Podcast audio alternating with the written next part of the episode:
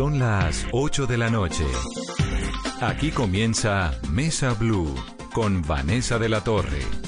Muy buenas noches y bienvenidos a Mesa Blue. Nuestros invitados de esta noche son Jesse Uribe y Paola Jara, que tienen una historia de talento, que tienen una historia de amor, que tienen un montón de aplausos y también de críticas de fondo. Vamos a hablar de todo eso con ellos.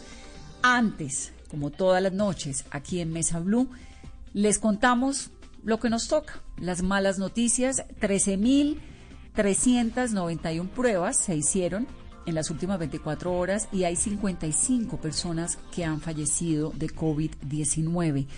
Hay además, Carolina, eh, bueno, con esto llega Colombia a 45.212 personas contagiadas de COVID-19 con la buena noticia de 17.790 recuperadas pero con la mala noticia de 1.488 eh, personas que han fallecido, casi 1.500 personas han fallecido en Colombia como consecuencia del COVID-19, un poco más de medio centenar, 55 en las últimas horas. Ahora, hay una noticia muy importante y es que la alcaldesa de Bogotá, Claudia López Carolina, a través de su cuenta de Twitter, anunció que las unidades de cuidados intensivos de la capital colombiana llegaron ya al 50% de la ocupación. Esto tiene una implicación muy importante porque si llega al 70%, inmediatamente vuelve Bogotá a una cuarentena total, cerrada completamente Bogotá. Pero este 50%, ¿qué significa? Vanessa, buenas noches. ¿Esto qué significa? Lo ha informado la propia Secretaría de Salud de la capital del país. Se va a iniciar un monitoreo de 24 horas de toda la ocupación de las unidades de cuidado intensivo de la capital y en caso de que este porcentaje se mantenga o se supere durante estos dos días de monitoreo, se decretaría la alerta naranja en toda la ciudad. En esta medida, en materia de salud, la entidad va a tomar varias medidas, entre ellas el control de la oferta y disponibilidad de las camas de cuidados intensivos e intermedios de la red pública y privada del sistema de salud de Bogotá, esto con el fin de garantizar la prestación de los servicios de salud a toda la población y así evitar complicaciones de casos y posibles muertes por el virus y hacer un uso inteligente y eficiente de las camas para los cuidados críticos. También, si se llega a decretar esta alerta naranja, el Centro Regulador de Urgencias y Emergencias será el encargado, Vanessa, de coordinar el traslado de todos los pacientes que requieran el uso de cuidados en intermedios e intensivos por COVID-19 en la capital del país. Y una cifra importante, Vanessa, a esta hora el reporte que tenemos es que ya son más de 360 los pacientes en cuidados intensivos por cuenta del coronavirus y actualmente en Bogotá hay 716 camas de cuidado intensivo disponible para pacientes con COVID-19. Ahora, hay 1.530 casos nuevos de contagios de COVID-19. Bogotá 406. Lo que pasa es que si uno ve entre ayer y hoy, Bogotá casi que suma mil casos de contagio de COVID-19, ¿no? Y esto obviamente todos los días, imagínense lo que pasa en una semana, en dos, en diez, en veinte días. El Valle del Cauca tiene 280 contagios. ¿Qué ha pasado con el Atlántico y con Barranquilla que se dispararon en las últimas horas, Carolina? Sin duda sigue siendo muy crítica la situación en el departamento del Atlántico. Hoy ya llegaron ellos a 7.931 casos. Nuevos casos hoy en el Atlántico, 224 de los cuales 204 hay en Barranquilla. De los 55 reportados como fallecidos hoy en el país, 17 fueron en Barranquilla, 7 en Soledad, 1 en Galapa, 1 en Puerto Colombia, 1 en Baranoa y 1 en Malambo. Y mientras tanto, el gobierno está haciendo un anuncio importante que es el regreso de los vuelos domésticos. Aparentemente comenzarían a partir de julio, ¿no? Vuelos domésticos. ¿Entre qué ciudades sería? Cuáles rutas serían y esto pues es un plan piloto del cual también en el cual también tienen mucho juego los gobernantes locales, que finalmente son los que deciden en sus ciudades, no también eh, si los vuelos pueden salir o no pueden salir, dependiendo cómo esté la situación del COVID-19. ¿Qué sabemos de este planteamiento, de esta posibilidad del regreso de los vuelos domésticos? Sabemos, Vanessa, que esta solicitud y este plan piloto también dependerá de la solicitud que hagan los alcaldes que quieran abrir las rutas entre ciudades. Además, que se hará solamente entre municipios no COVID o entre los que no tengan coronavirus. Ante esta propuesta y el inicio de lo que sería este plan piloto, a inicios del mes de julio, la alcaldesa de Bogotá dice que antes de septiembre, en lo que depende de la alcaldía de Bogotá, no hay condiciones para reactivar el aeropuerto porque según ella vamos rumbo al pico de la pandemia y es el momento en el que más con número de personas contagiadas se van a tener. En todo caso, Vanessa, quienes hagan esta solicitud deberán tener en cuenta estos protocolos que ya están en estudio por parte del Ministerio de Salud. Algunos de ellos se va a tomar la temperatura en los aeropuertos, va a haber señalización para el social, piden el check-in digital, una distancia de 1.5 metros en filas, el uso de tapabocas dentro del avión, también se va a restringir los acompañantes al aeropuerto, con la excepción de los menores de edad o de las personas con discapacidad, también restringir el servicio de alimentos o entretenimiento en el vuelo, desinfección de aeropuertos y aviones. Y la recomendación que están haciendo, no como exigencia, solamente como recomendación, es el no uso de la silla de la mitad. Nos queda el tema de educación. El Ministerio de Educación ha dicho que probablemente arranque el primero de agosto la jornada educativa para tantos colegios que tienen en su horario esto. Padres y madres que no están seguros de querer mandar a sus hijos al colegio en este momento y bueno, falta todavía lo que queda de junio y un mes entero que es julio para que las instituciones educativas vayan acomodando sus protocolos de bioseguridad, que es el otro término del momento, pero pues con la preocupación profunda de los chiquitos. ¿Qué ha pasado con el ministerio? ¿Qué ha pasado con esas noticias de la, del regreso a clases?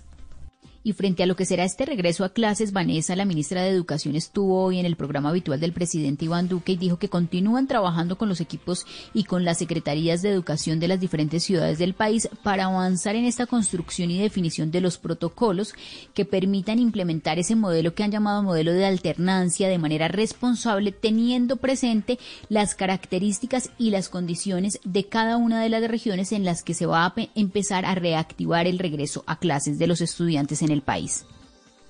Con esto hacemos una pausa rápidamente, pero al regreso no se pierdan la entrevista de Jesse Uribe y de Paola Jara. Volvemos en breve. A esta hora, Volkswagen te recuerda que el esfuerzo más grande ya está hecho y te invita a tener paciencia para hacer más amable la cuarentena. Son las...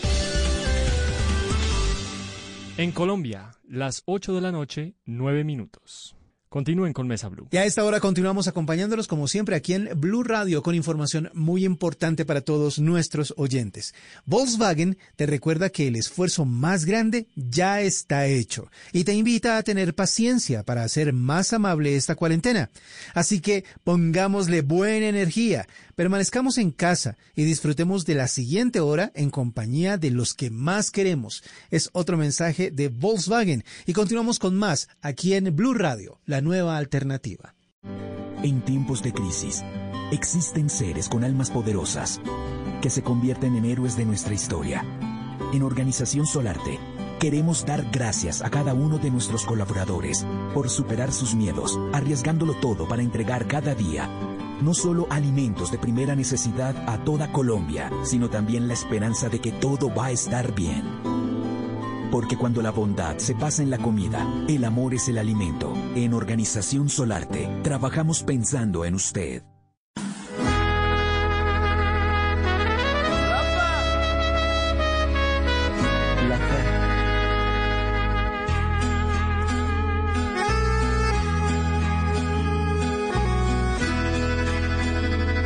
Tiene ciencia ni tampoco es cuestión de persistencia.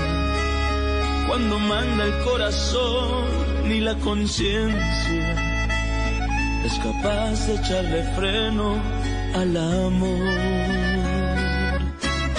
Fue coincidencia, como si nada hemos cruzado los caminos.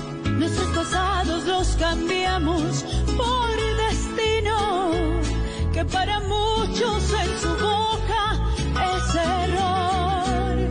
Pero quien no se derrite entre tus brazos Dime quién a tanto amor le hace un rechazo. Dame un beso para ver a quien le duele. Dame otro aunque nos griten infieles. Es lo que somos tú y yo. Jesse Uribe y Paola Jara tienen un planzazo que se llama La Conquista Tour 2020. Y esto pues es obviamente eh, muy novedoso porque es en el contexto de lo que está ocurriendo y es la cuarentena. Y van a realizarlo para Colombia, Venezuela, Ecuador, Chile, España y Estados Unidos de manera simultánea. ¿Cómo va a ser? Jesse y Paola, bienvenidos a Mesa Blue. Hola, un saludo muy especial a toda la familia, a toda la mesa Blue. Eh, bueno, se llama Tour La Conquista, como lo dices, va a ser en, esos países y estamos muy felices por, por esa nueva propuesta. La verdad, es una, una un tour que teníamos planeado con Pau, eh, pues eh, lo, lo queríamos hacer en todo el país, pero ya físico normalmente como se hacía en los conciertos y dijimos no, no vamos a parar y, y quisimos hacerlo así. Estamos muy felices porque las cosas van muy, pero muy bien. Aquí está Pau. Hola Hoy ha Paola. sido muy especial para todos los oyentes y para ustedes ahí en la mesa que nos están escuchando. Bueno, me parece interesantísimo. ¿Cómo es? ¿Cómo se la gente que quiere acceder a él? ¿Dónde compran las boletas? Expliquemos todo eso porque obviamente todo hace parte de la renovación de los artistas también, ¿no? Claro que sí, pues bueno, era un proyecto que teníamos desde antes, desde el año pasado, y pues simplemente yo creo que como todos los gremios, como las diferentes empresas, pues están reinventando, estamos tratando de seguir adelante con los proyectos que teníamos, adaptándonos a esta nueva vida, y por eso pues surgió la idea de, de hacer este tour, la conquista que teníamos planeado hacerla en diferentes ciudades de acá de Colombia y también fuera del país hay tres localidades. Una es la experiencia Tour La Conquista, donde van a tener la posibilidad media hora antes de ingresar, eh, hacer un tour backstage, van a estar viendo cómo nos preparamos antes de un recorrido por camerinos, interactuar con algunas personas que estén ahí conectaditas, les va a llegar a su casa una camiseta firmada por ambos y una gorra. La otra que es la localidad Platino, tienen el acceso al tour backstage y el acceso al show. Y la VIP es el acceso al show. Entonces, esas son las características de cada una de las localidades. Y las boletas arrancan, ¿van de qué precio a qué precio? Bueno, Están- son tres. Tienen tres opciones. Está la VIP que vale mm, 25. 25, está la Platino que vale 50 y está el Tour, eh, la experiencia Tour La Conquista que vale 100 mil. Eh, y bueno, Pau ya explicó lo que tiene incluida cada uno. Claro que sí. Claro, y ustedes, ah, bueno, me parece, esto, eh, en estos días hablábamos, Carolina, con quien que tenía, hizo una experiencia similar, tal vez Suso, Suso, ¿no? Le- Ah, sí, sí, y le salió bastante bien y además es una manera, pues, porque la gente se conecta, los admiradores los siguen, también una forma de financiar.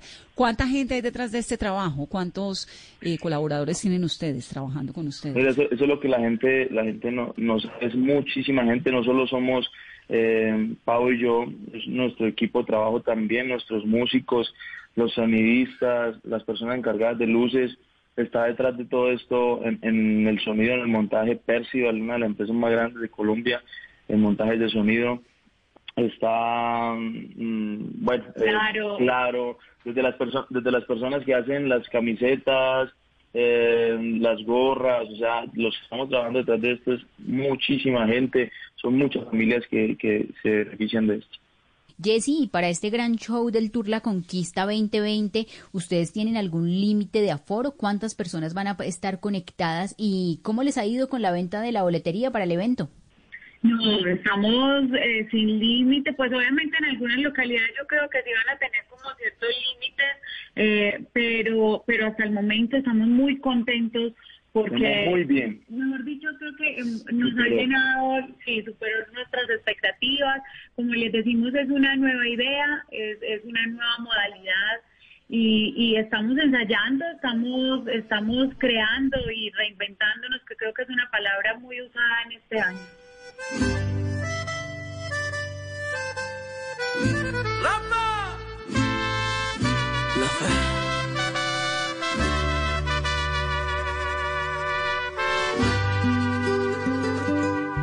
como si nada. Hoy caminas con un nuevo amor, como si nada. Y no te importa qué dirán, y no te importa que me duela, como si nada. Bueno, ¿y ustedes están pasando la cuarentena juntos? Sí. Ah, qué bueno, porque es que cuarentena en pareja acompañado uno. ¿Y qué hacen con los hijos? ¿También? ¿Los tuyos, los míos y los nuestros? No, no, no tiene hijos. Yo tengo, pero pues yo acá llegué hace poco de, de Bucaramanga, estaba con ellos. Tuve que eh, hacer el concierto que tuve en Cali. Entonces entré a, a Medellín y entré otra vez a, a cuarentena a Medellín y esperando que pase el concierto y compartiendo con ellos, con ellos y con Pau. Jessy tiene cuatro hijos, ¿no? Sí, cuatro, Cuatro. bellezas. ¿De cuántos años? Diez, cinco y tres. Diez, cinco y tres, me falta uno. ¿Son Es cuatro o son tres? los- Ah. Son cuatro, pero mellizos.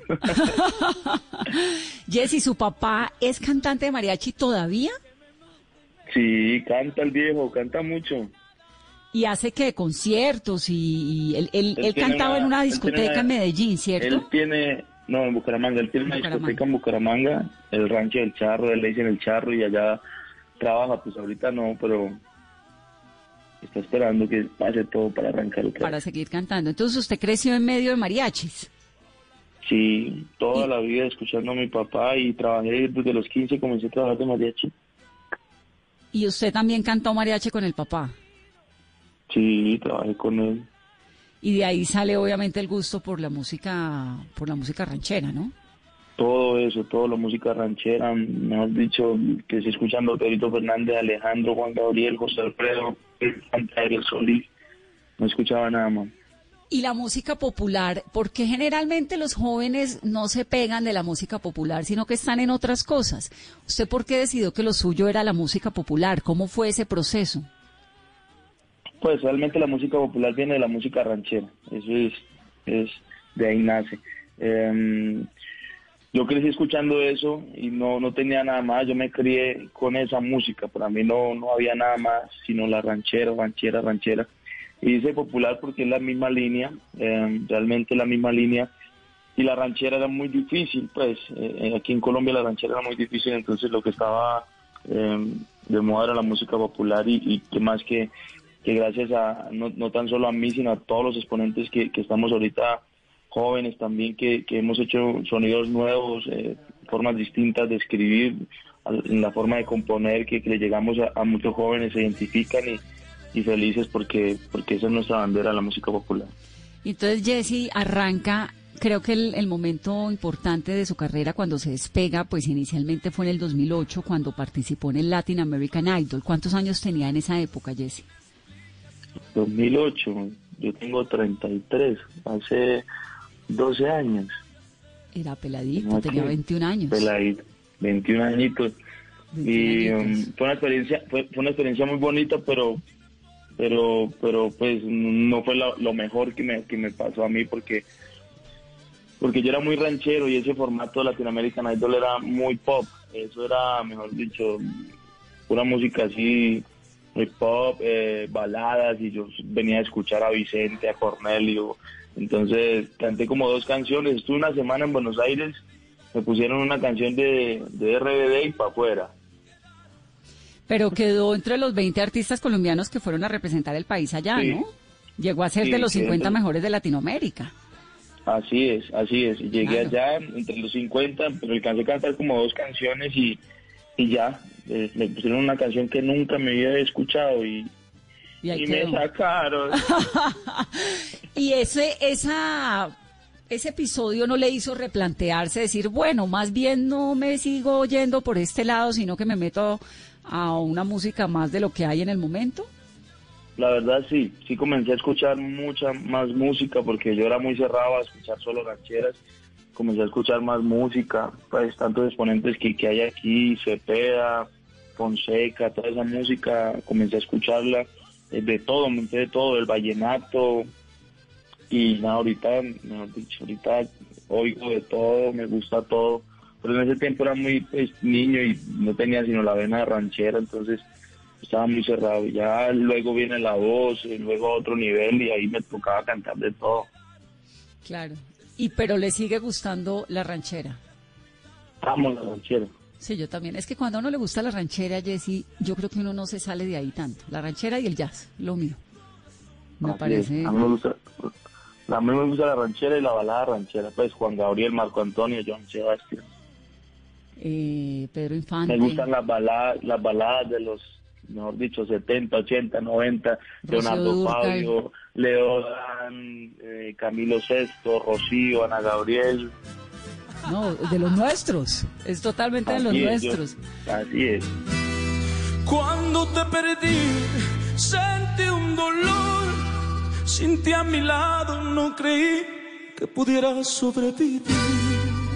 Pero en las noches que pasé tan preocupado por tu amor, tu error. Me sobrepuesto, ya sin ti aprendí a vivir. Volviste a mí, pero da vuelta que ya no eres bienvenida nunca más. Fuiste quien me dio esta herida y crees que soy un arcoíris, que fácil desaparece. Te equivocas ahora, sobreviviré. Vuelvo a vivir, sabiendo amar y ya mi suerte cambió. Jessy, ¿y estudió o usted es autodidacta? Música, me pregunta. Sí, o algo. O pasó No, pues, directamente de la tarima al... terminé, terminé el bachillerato y, y me fui una vez a, a trabajar de mariachi. Hice, hice como un semestre y medio de música en Bucaramanga, ahí en la UIS, y, y realmente no, pues, me quedé con la mariachada, me gustó más la plata. Y le gustó más el escenario. Sí. Y también pues Y era... es una carrera, ¿no? Yo, yo estaba, yo estaba, sí, yo estaba solo, entonces, eh, pues, mi papá y mi mamá no podían pagarme una carrera, entonces decidí fue trabajar porque mi mamá y mi papá se separaron, entonces me hice cargo de mi mamá y mi hermana. Su papá es don Fernando Uribe, Mariachi ya nos contó, y su mamá es doña Vicky Ordóñez. ¿Qué pasó con su mamá? ¿Dónde Vikingo. está? Vikingo está en Bucaramanga, cuando pues yo estoy viviendo con ella en Bucaramanga, en, en- aquí en Medellín vivo con Pau y cuando voy allá vivo con, con mi mamá. ¿Y ella qué hace? Mi mamá vende calzado de niña. ¿Siempre ha sido, eh, ha tenido el negocio del, tra- del calzado? ¿O ella Sí, también en algún momento fue cantante como su papá y lo acompañó en las? No, no, mi mamá no, no, no fue cantante. Le ayudaba a mi papá cuando vivían. Le gustaba mucho eso de hacer moños, de hacer sombreros y esas cosas. Pero le gusta mucho lo del calzado y lleva muchos años haciéndolo. ¿Y usted tiene hermanos, Jesse? Tengo una hermana em, y tengo un hermano. Pues mi hermana por papá y mamá y un hermano de por parte de mi papá. Qué bonito. ¿Y dónde conoció a Paola? A Paul no, pues desde que comencé a hacer giras promocionales con Repítela, que fue mi primera canción eh, popular, comencé a encontrármela en escenarios eh, y desde siempre admirándola, pues compartiendo con ella. La conozco desde hace mucho, mucho, mucho, pero que tuvimos contacto y que hablamos pues después de, de como si nada, ya comenzamos a tener Como si una amistad. Es esa, ¿no? bonita. Me fascina. Entonces, Paola es Paola Andrea Zapata Jaramillo. Paola. Paula Andrea, sí, Paula Andrea Zapata Jaramillo. ¿Y por qué pasaste de Paula a. Paola? Mi papá, cuando estaba muy niña, que él también creo que ah, me ha acompañado mucho en este sueño de la música, cualquier día que estábamos viendo televisión, yo pues yo estaba viendo televisión y como que estaba soñando y me dijo, mira, ¿usted cómo le suena Paola Jara? Y yo le dije, yo, papi, ¿quién es esa? Y me dijo, no, es que yo estaba aquí como imaginándome, si usted el día de mañana llega de pronto algún día a grabar un disco, pues a mí me parece bonito y sonoro el, el nombre de Paola Jara. Y yo le dije, pero ¿por qué Paola si yo soy Paula y el Jara? Y me dijo, pues me suena más Paola Jara que Paula Jara. Y pues mi apellido es Zapata, pero es que ese apellido es muy feíto, mejor entonces recortamos el de su mamá. y recortó el jaramillo de mi mamá, dejó el jara y, y bueno, y sí, la verdad sonaba mucho mejor, era más sonoro el, el Jara que el Paula. Pues sí, porque el otro podría ser Paula Zapa. Y pues no. André Jara. Hubiera quedado como, como Charliza o Paola Sá, una cosa así, pero Claro. no. Ah, pero quedó genial, entonces fue el papá. ¿Y por qué? ¿Cómo fue ese comienzo de la carrera, Paola, tan chiquitica, a los 14 años? ¿Cómo fue? Cuéntanos eso. Bueno, desde muy niña yo creo que desde el colegio, como empezamos casi todos, cantaba en el coro del colegio, en todos los intercolegiados, concursos que había, en Monomundes, en Antioquia le canta Colombia, en, en muchos festivales de música y, y a la par también pues tenía en esa época un representante que, que cantaba, pues obviamente por ser menor de edad siempre estaba acompañada de mis papás y cantaba en restaurantes, cantaba en, en- sitios así. Eh, y, y a los 14 años hicimos demos con diferentes géneros. En Codiscos me abrieron las puertas y vieron de pronto como la oportunidad de que había escasez de mujeres dentro de la música popular. La única exponente que teníamos en esa época era Elenita Vargas como solista. Claro. Entonces, eh, como que tenían de pronto esa visión que, que, que había esa falencia, de pronto casi no habían mujeres en el género. Entonces, grabé, grabé bolero ranchero y a partir de ese momento ya me enfoqué como con, con la ranchera más que todo, que era lo que cantaba en esa época. Canté mucho también con mariachis. Y, y creo que de la ranchera a la música popular hay un pasito nomás. Claro. ¿Y usted vivió en algún momento en Palmira, en el Valle del Cauca? Así es. Viví- en Abejorral, viví como un año. ¿Y por qué en Sí, Palmira? Mi mamá es de. Abejorral. Ay, qué bien. Mi hermana también es de, de Palmira. Eh, mi mamá es de Abejorral, Antioquia, y en algún momento de la vida, cuando estuve ni- yo soy de apartado, eh, mi mamá es de Abejorral, mi papá es de Barbosa, y como que cuando éramos niños, niñas, sí fui, tuve una familia como que nómada, nómada. Entonces viví en Abejorral, viví un año en Palmira, ahí nació mi hermana, eh, y ya por fin nos radicamos en, en Medellín. ¿Con papá y mamá juntos siempre o papá y mamá se separaron en algún momento de la vida? No, mi papá y mi mamá, cuando mi hermana tenía 15 años, mi hermana ya tiene 26 años, eh, ellos se separaron ya definitivamente, pero afortunadamente pues los amo a ambos y, y- y tengo una muy buena relación con los dos. Con los dos. ¿Y esta historia de la niña que cantaba en restaurantes y que cantaba en estos escenarios era de la mano de quién? ¿Del papá o de la mamá? De ambos, ambos, ambos fueron cómplices en este sueño. Mi papá, a mi papá le encanta la música y él cantaba y tocaba guitarra, pero lo hacía más como hobby, más como en sus tertulias de amigos y, y así. Pero sí, la vena artística sí, obviamente es por el lado de mi papá porque mi mamá no canta, pero ni cinco. En la ducha. No, y, era, por Dios. y era una manera también de ayudar económicamente a la familia, supongo. Sí, yo creo que pues ese sueño pude, pude lograrlo ya después de muchos años porque pues la verdad la música es, es efímera, en la música es un sueño que definitivamente tiene que ser una pasión que, que la lleves en, tu sangre, que sea algo que, que te apasione tanto que, que en un momento dado, pues obviamente todos tenemos sueños de que económicamente nos vaya bien en el trabajo que realicemos, pero pero es una lotería. La música es, para mí es, podría decirlo que es como algo muy efímero y nunca sabes qué vaya a pasar, puedes luchar muchos años, nunca tienes una fórmula para el éxito, es muy complicado. Pero en este momento sí, le doy gracias a Dios porque gracias a la música pues he podido cumplir muchos sueños y también he podido ayudarle a mi familia, que creo que es de las cosas que uno pues anhela en la vida. Claro. con una cualquiera, la más pobre, la más fea. Pero si alguien la quisiera, que cambiaría autos, joyas y mansiones por no vivir lo que me ofrece. Soledad, esta soledad,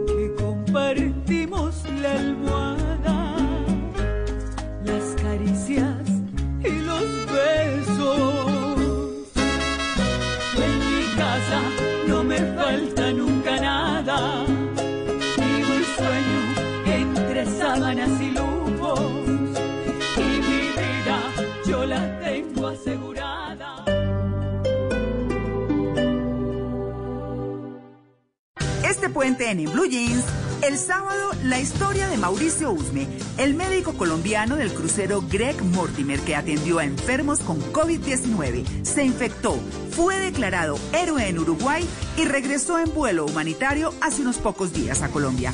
El domingo, atrás quedó la suprema elegancia y ganó terreno la informalidad. Hablaremos de la nueva moda con Pilar Castaño. El lunes, cómo ser audaz y no quedarse en la cobardía con Luis Alberto Zuleta. Bienvenidos a toda la música y el entretenimiento en En Blue Jeans de Blue Radio. En Blue Jeans, todo este fin de semana por Blue Radio y bluradio.com. La nueva alternativa. Cuando creíamos que teníamos todas las respuestas, de pronto cambiaron todas las preguntas. Mario Benedetti. Blue Radio, la nueva alternativa.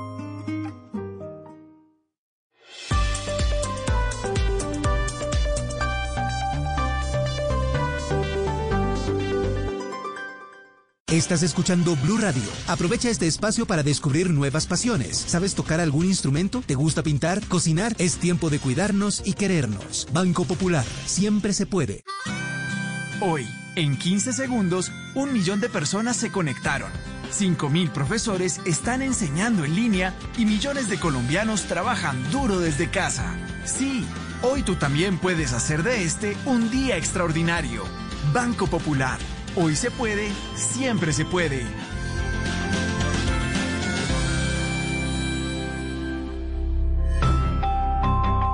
Somos Grupo Aval, vigilado Superintendencia Financiera de Colombia.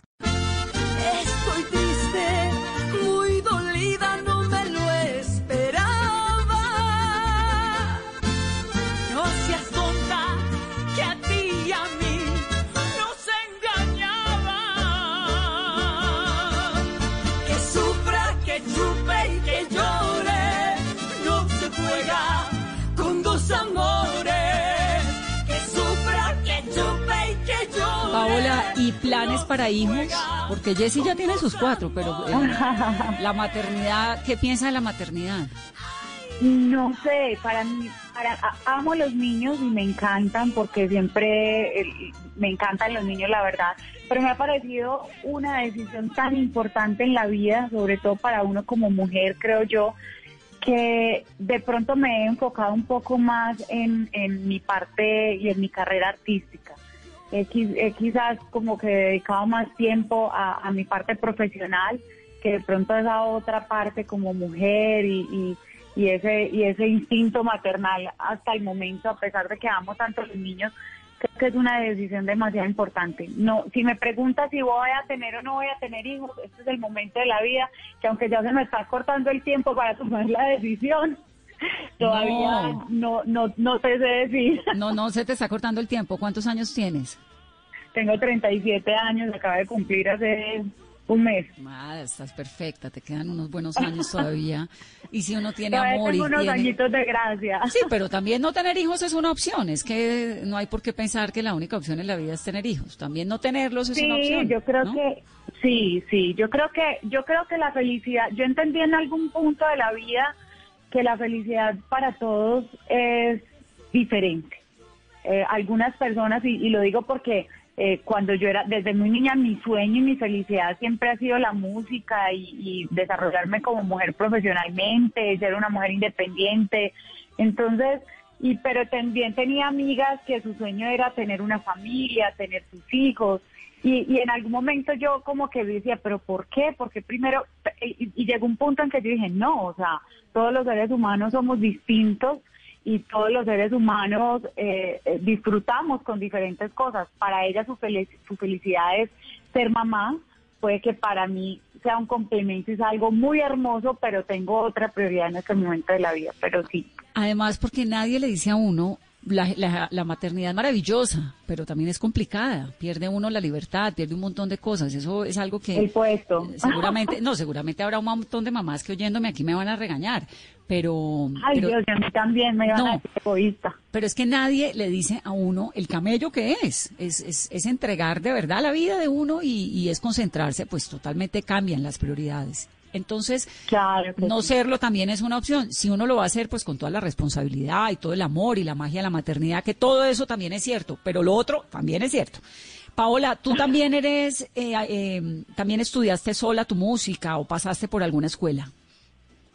Eh, desde niña siempre alterné mis estudios del colegio con clases de música, estudiaba teatro y televisión, bueno, todo lo que fuera con arte siempre siempre me ha fascinado.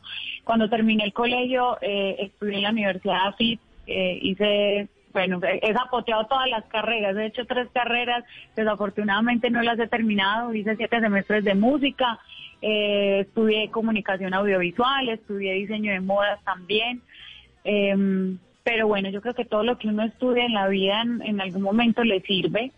Y sí, siempre sí, siempre he querido, pues he tenido como muy cerca la música que ha sido mi prioridad y he estudiado en, en- en varias ocasiones, clases también independientes, pero sí, sí estuve en, en música en la universidad. Siete semestres, se faltaron solo tres.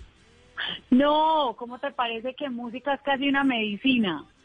Música eran 14 semestres porque eran cuatro semestres que hacíamos de nivelatorios y 10 de la carrera como tal. Entonces la dejé como en la mitad del camino. En la mitad del camino. te quiero ya. Te cogí la mala por jugar conmigo. Te cogí la mala, no te quiero ya.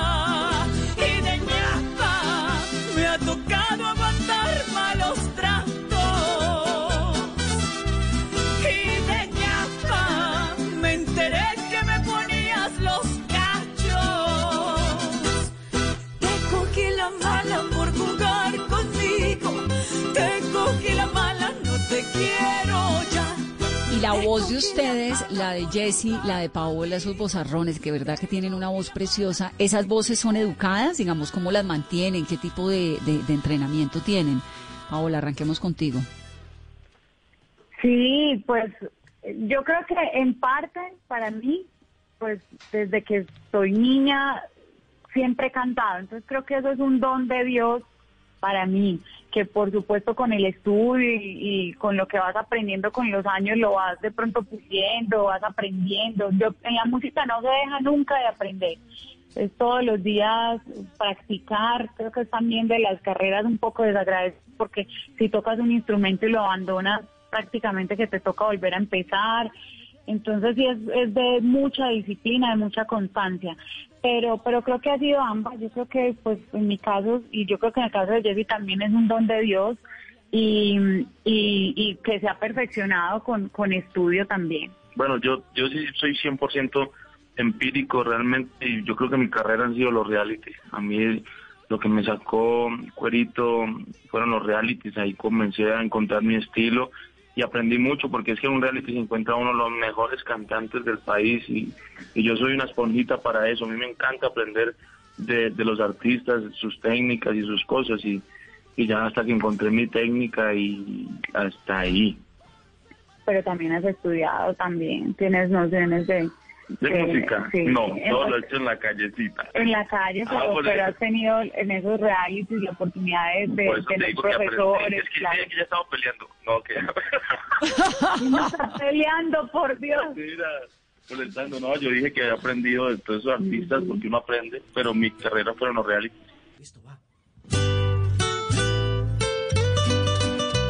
Jessy Uribe, repítela.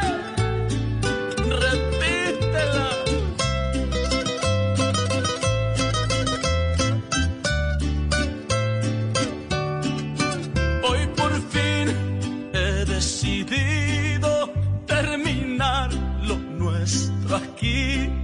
Le hace daño a nuestras vidas esta relación prohibida. Y cuando me atrevo a hablar, para cortar con esta historia de amarnos a la escondida,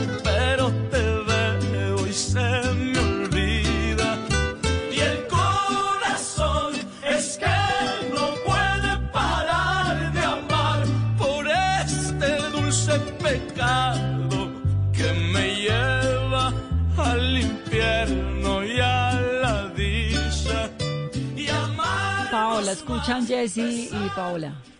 Bueno, Jessy y Paola, ustedes han tenido la oportunidad de cantar con grandes artistas como Johnny Rivera, Andy Rivera, Espinosa Paz, Franci y recientemente Paola pues con Franco. ¿Cuál es ese artista con el que quisieran hacer un acompañamiento o una canción? ¿Cuál es ese artista soñado?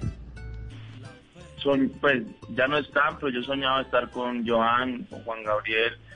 Eh, pues quisiera estar con Vicente, aunque ya retirado me gustaría estar eh, y grabar, no, pues, con muchísima gente. Yo sueño con grabar con Giancarlo Centeno, ahora está escuchando. ¿Y Paola? Yo, yo, admiro muchos artistas, la verdad, pues ya Jessy mencionó algunos que desafortunadamente no nos acompañan ya, pero digamos que también de las mujeres todavía tenemos una Ana Gabriel. Eh, no, hay tanto talento que, que, que es muy difícil. Para mí, cuando ponen a hacer canciones y artistas, es, muy complicado, porque si me preguntan por música, soy muy crossover a la hora de escuchar música y, y hay demasiadas canciones que me encantan y artistas también, admiro demasiado. Cuando, cuando dices crossover, ¿es qué? ¿Qué música te gusta?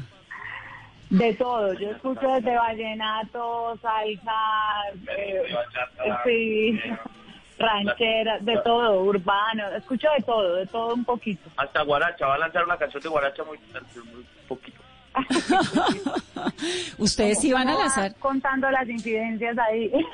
Entonces ya tenemos guaracha. Eh, van a lanzar además algo en este concierto que van a hacer, ¿no? Sí. ¿Tienen lanzamiento? Tenemos La Conquista, es una canción que pues, se llama El Tour, tenemos La Conquista y tenemos otra canción que se llama la mentira más bella que un poco ahí suavecito las estaremos tirando. No, pero de una vez un pedacito, pues, ya que estamos aquí todos pasando delicioso.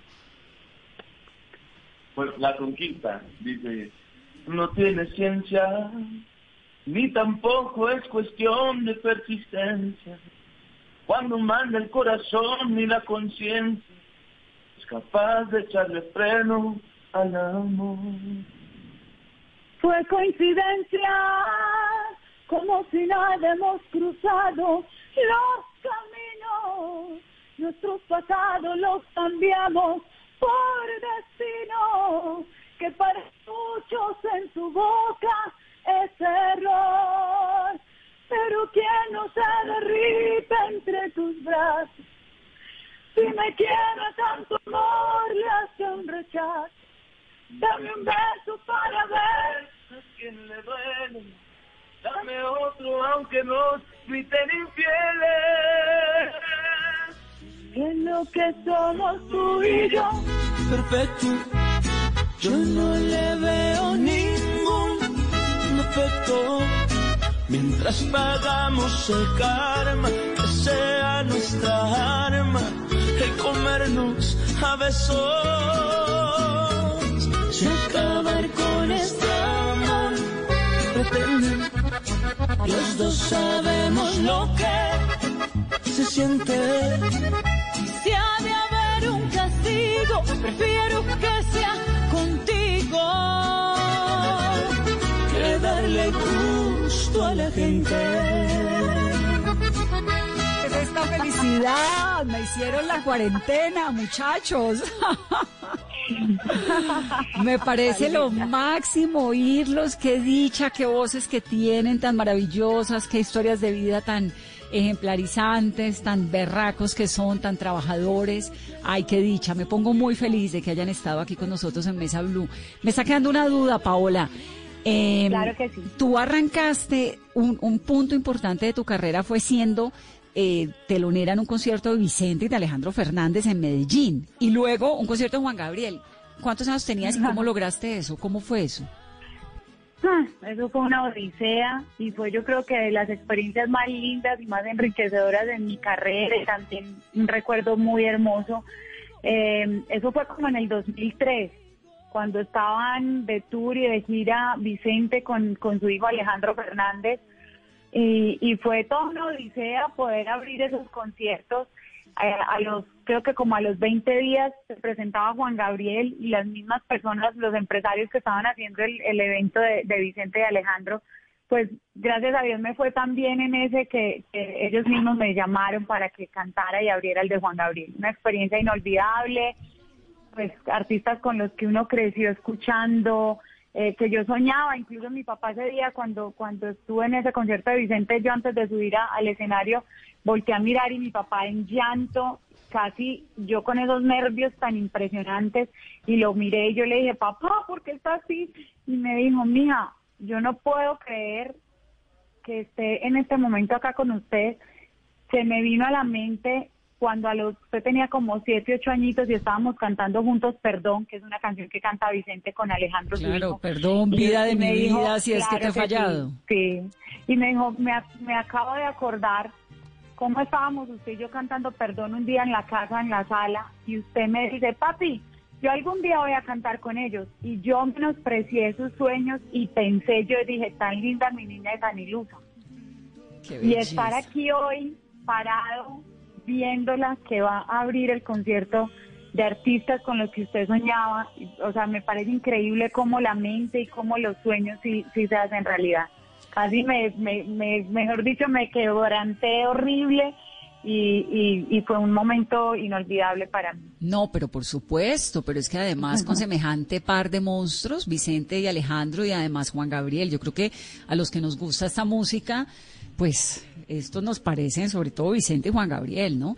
Y, y cómo fue, Paola, no me quedó claro cómo llegaste allá. Digamos, esto era que había una convocatoria, uno tenía que ganarle a un montón de gente, o había qué, o, o simplemente la izquierda dijo, esta china está cantando muy bien, bueno, no, yo sí tengo que decir que en ese momento había una, había, en, en ese momento el, señor Eugenio Prieto, que fue gobernador encargado de Antioquia, eh, era muy allegado a, mi familia desde hacía muchos años y por intermedio de él pudimos hacer eh, este, este contacto con ellos, pero me tocó prepararme, mandar un brochure, me tocó hacer de todo, eh, y porque por supuesto que quienes aprobaban que, fueran teloneros eran Vicente y Alejandro, o sea, ellos siempre son quienes dicen sí o no, entonces la última palabra la, la tenían ellos.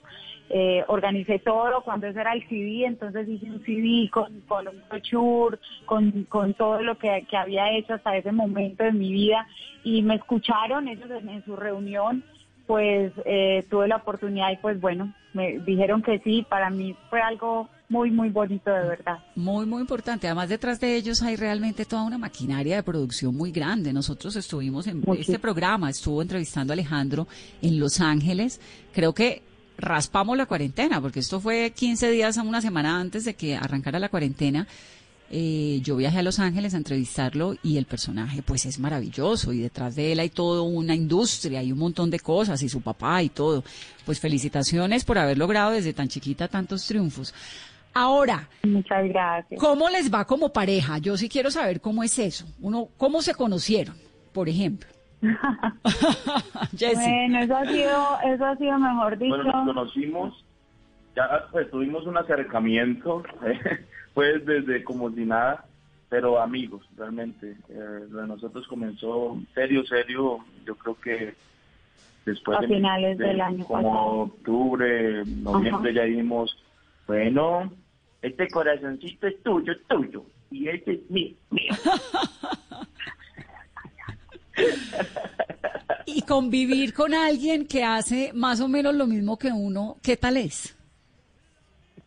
A mí personalmente me encanta, porque compartimos pues muchas cosas en común, eh, estamos todo el tiempo en esto, pues esto también ha sido una época para nosotros que, que esta circunstancia nos ha permitido conocernos más, porque pues llevamos muy poco tiempo, pero estos días, eh, si estuviéramos en una época normal, sería muy poco el tiempo que podríamos compartir, porque los viajes, eh, cada quien con su agenda, entonces es un poco difícil estar todo el tiempo juntos, pero esto ha sido un tiempo muy bonito, estamos totalmente dedicados a, la música, hemos grabado, hemos hecho videos. Yo creo que esa es una de las cosas más bonitas que... Y se complementa uno. porque aparte del sentimiento que hay, em, es la música, la admiración, yo a, Pablo la admiro demasiado como cantante, como, como persona, como profesional, porque es una mujer organizada, es una mujer muy soñadora y yo, soy igual, entonces dos soñadores juntos, eso, mejor dicho, o sea, amamos lo que hacemos y, queremos eh, conseguir todo en la vida. Y seguramente lo van a conseguir porque tienen talento, porque son simpáticos, porque son jóvenes, porque son guapos, porque son además, eh, pues, infinitamente talentosos, que eso es lo más importante. Y si superan juntos la cuarentena que es tan dura, tendremos pareja, afortunadamente. ¿Quién cocina allá entre si ustedes? esta prueba. No, no, es que eso sí es durísimo, pues uno es cerrado, obligado a la armonía todo este tiempo. sí, sí, sí, es cierto, es cierto.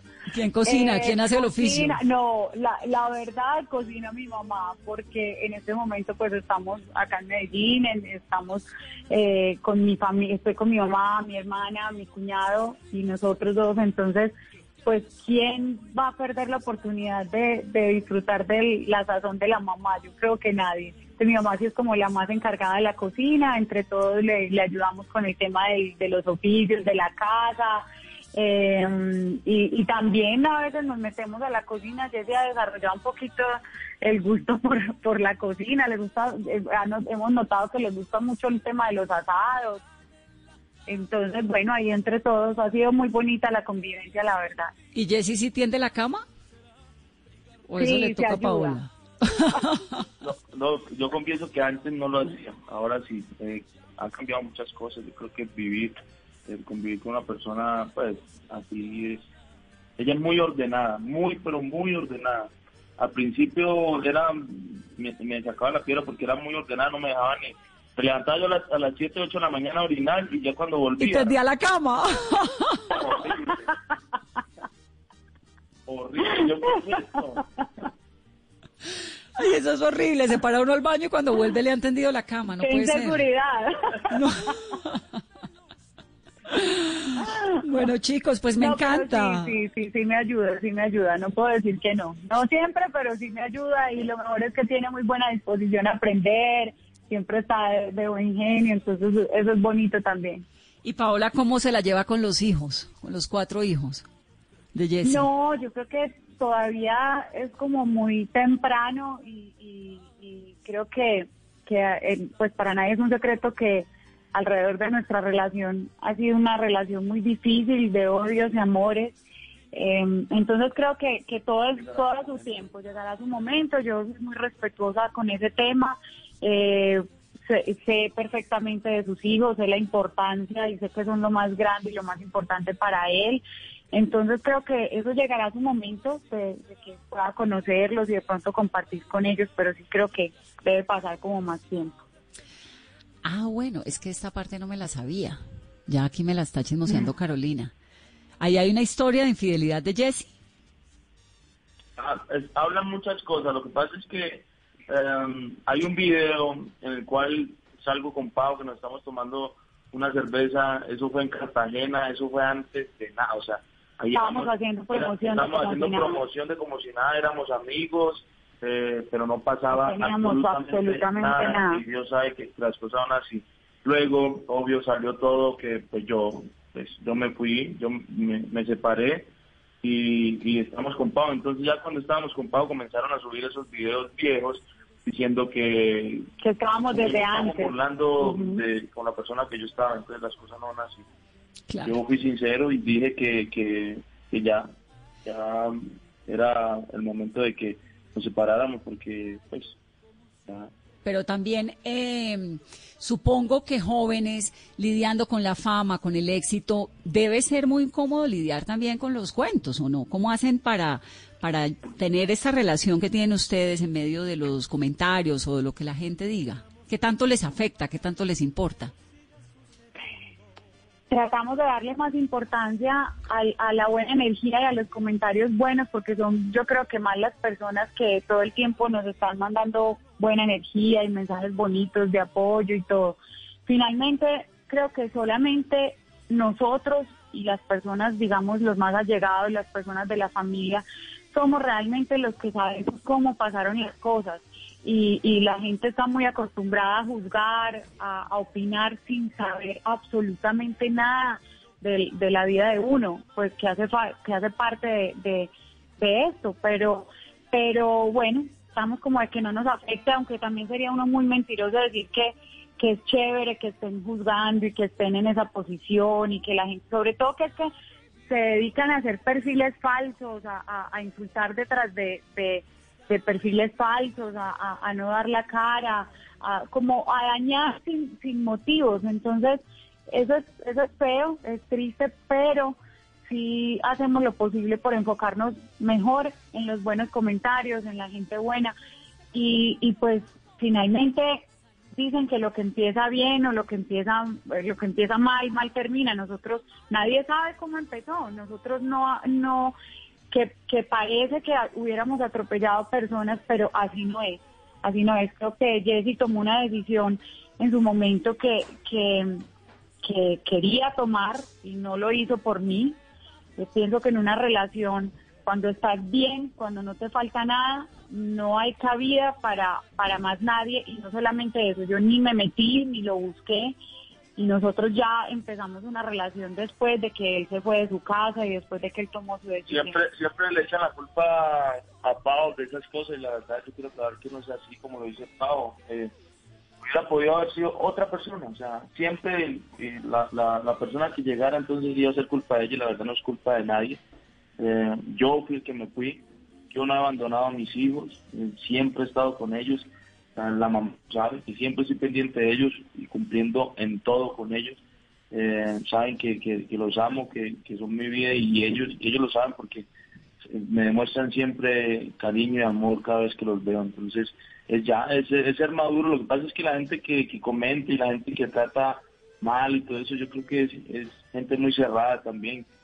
Ay, que yo creo que siempre el amor tiene pues viene con vicisitudes y el tiempo siempre ayuda a sanar un montón de heridas y lo que Paola dice, nadie se va de la casa por, por nadie. Eso, cuando las relaciones y el amor es sólido, pues la vida fluye de una manera mucho más linda, pero también uno escoge el interlocutor, eso pararle uno bolas a una cantidad de anónimos en Twitter y en redes y a perfiles falsos y a esas cosas, no vale la pena con esa energía tan bonita que tienen ustedes, chicos. Así que sigan haciendo lo que saben hacer que es cantando, queriéndose, metiéndole buena vibra a la vida y los vamos a acompañar y a escuchar con ese conciertazo y ojalá que les vaya súper bien y ojalá que cuando pase esta cuarentena los podamos tener en nuestra cabina. Muchas gracias, nos vemos el 20, el 20. El 20 de junio los esperamos y gracias por este espacio, gracias por el respeto, por el apoyo, por el cariño. Y repítela. Un abrazo, como si nada. A mí es que me fascinan ustedes, así que tengan una muy, feliz resto de cuarentena. El que quiere comprar la boleta, ¿dónde la consiguen? Las boletas del concierto, no me contaron eso. www.tourlaconquista.com, ahí están todas las boletas, eligen su experiencia y ya nos encontramos ese día. Perfecto. Un abrazo para los dos y muchas gracias, por estar aquí en Mesa feliz día. Gracias. Chao. Gracias.